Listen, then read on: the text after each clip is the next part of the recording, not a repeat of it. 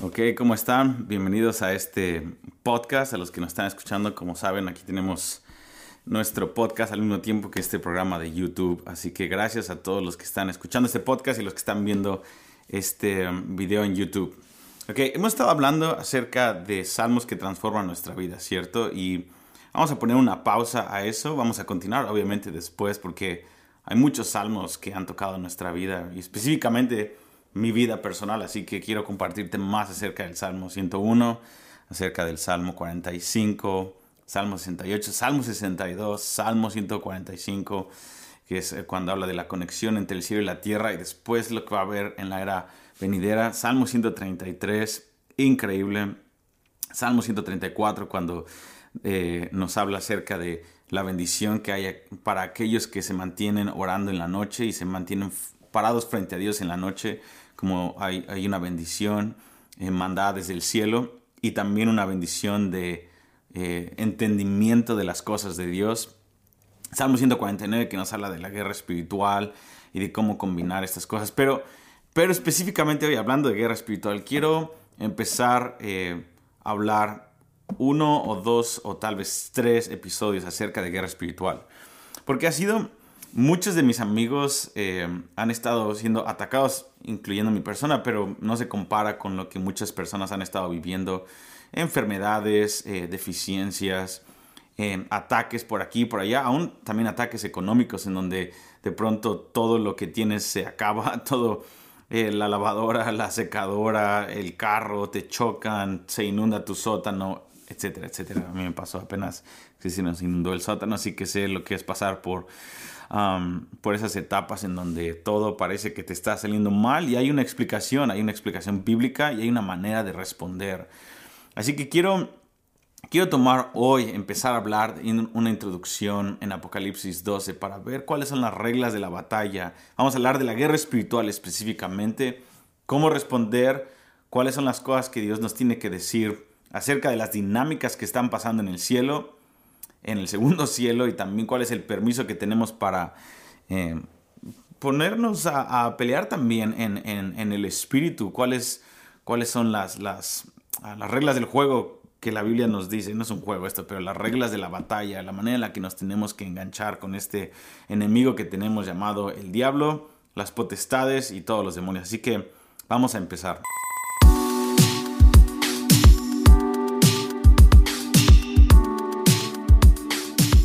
Como te dije, hoy vamos a tener una introducción porque el, punto de este podcast y también de estos videos es de no pasarnos más de 15 minutos, aunque he estado rompiendo la regla muchas veces. Pero quiero que vayamos ahí, tenemos aquí tu Biblia, en Apocalipsis capítulo 12.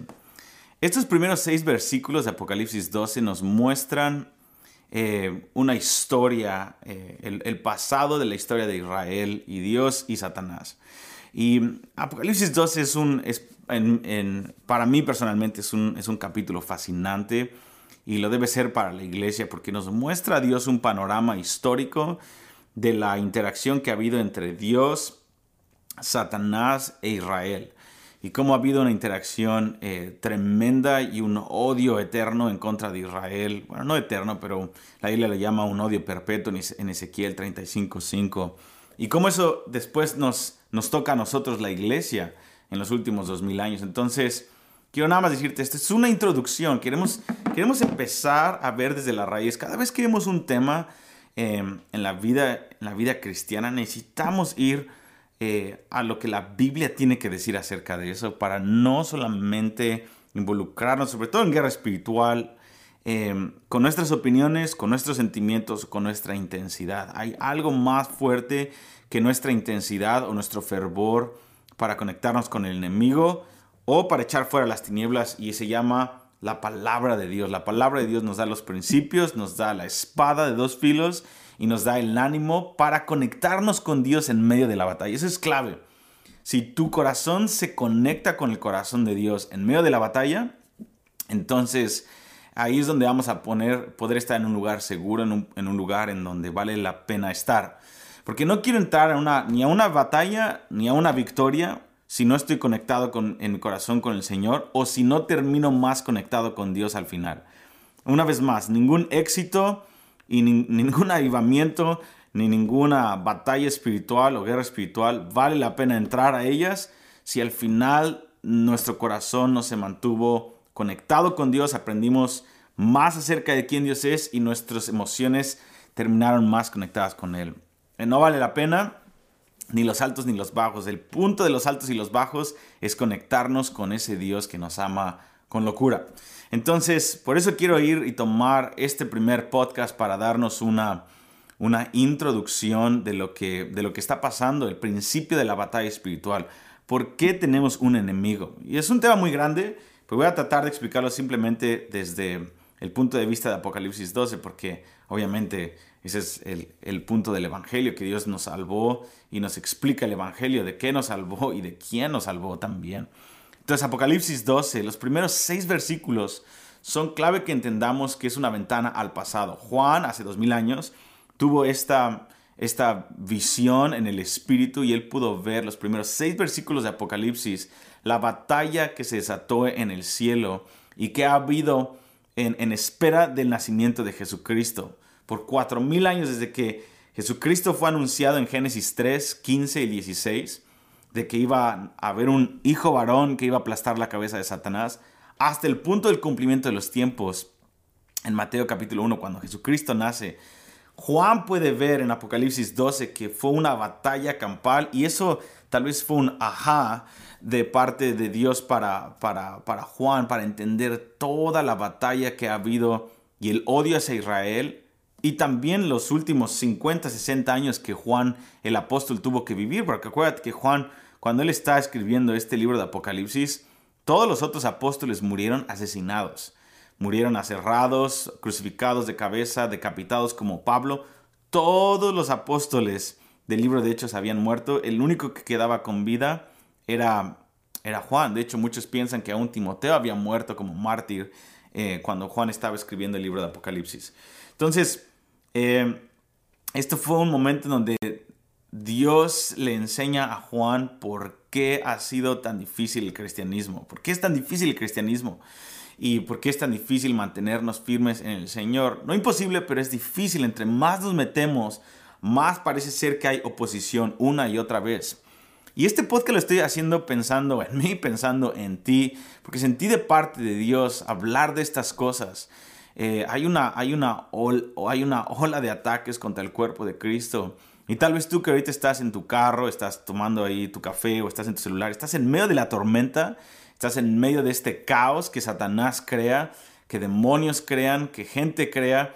Y la Biblia es bien clara. Pablo nos dice en Apocalipsis, perdón, Apocalipsis, Pablo nos dice específicamente en el libro de Efesios que nuestra lucha no es contra tu hermano, contra ese enemigo que tienes en el trabajo o contra la economía. Nuestra lucha es contra principados y potestades en los lugares celestiales. Si nosotros entendemos desde el principio que cuando le dijimos sí al Señor en el Evangelio, cuando nacimos de nuevo le dijimos sí a una batalla eh, eh, impresionante, pero que tiene un fin. Al final tú y yo ganamos, al final tú y yo vamos a tener la victoria, así que es una batalla que no es eterna, lleva muchos miles de años, pero tiene un fin, por eso se llama, la Biblia lo llama los últimos tiempos, porque es el final de los tiempos en donde Satanás tiene garras o tiene una oportunidad de atacarnos.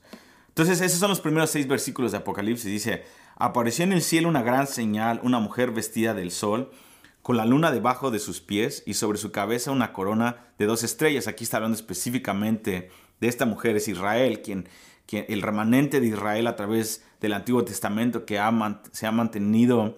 Eh, ha mantenido la simiente de Dios desde Abraham, después Moisés, después David, y todos los reyes y todo el linaje hasta eh, Jesucristo.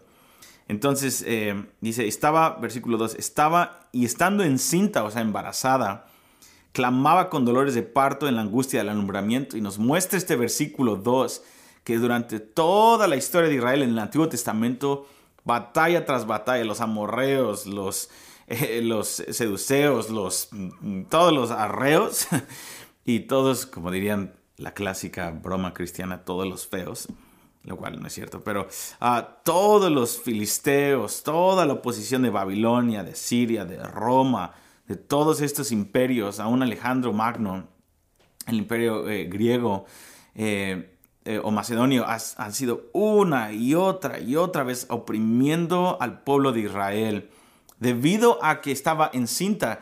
Y esta, esta, eh, esta imagen de Israel embarazada habla específicamente de embarazadas con la promesa de Dios. Ahora, Antiguo Testamento, Nuevo Testamento, nosotros en el Espíritu, tal vez tú tienes promesas de Dios y estás embarazado en el Espíritu por promesas que Dios te ha dicho. Ahora, esta imagen de eh, Apocalipsis no está hablando de tus promesas en este momento, está hablando de Israel, pero tiene un principio espiritual también en menor cumplimiento en nuestras vidas, porque es un principio espiritual. Cuando Dios te da una promesa, tú la crees, algo se empieza a gestar en tu corazón, va a haber una batalla contra ti. ¿Ok? Cuando estamos en una esterilidad espiritual, Satanás nos deja en paz, más o menos, pero cuando nosotros estamos impregnados de las promesas de Dios, empreñados con sus promesas del Espíritu, cuando ha habido vida que se está gestando dentro de nuestro espíritu, nuestro corazón, entonces Satanás empieza a poner más atención, ¿ok? Eso es un pequeño reflejo en nuestra vida personal, pero esto no opaca el, el, el, cumplimiento completo de esta situación. Y aquí está hablando una vez más de Israel.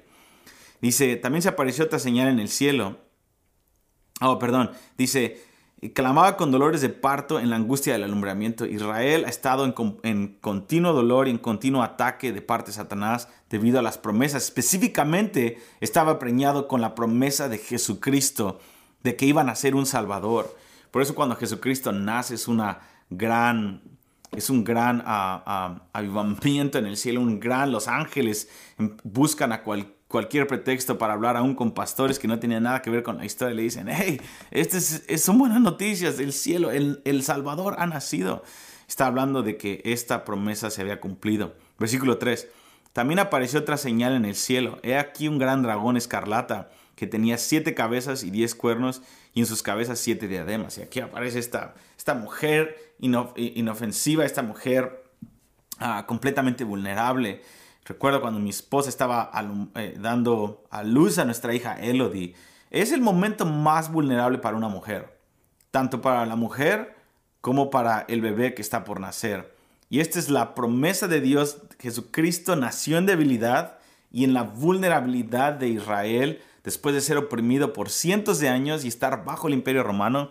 Dios decide nacer en ese momento y aparece otro, otro personaje en escena que es este dragón escarlata, que es Satanás, mucho más grande que una mujer eh, dando a luz. O sea, es, es una mujer en los dolores de parto donde está paralizada, que no se puede mover, un bebé completamente inofensivo, completamente eh, sin ningún tipo de defenderse, y aparece no solo una serpiente o un, una ballena, es un dragón, o sea, es otra cosa, es una batalla que no parece ser que no es justa, ¿ok?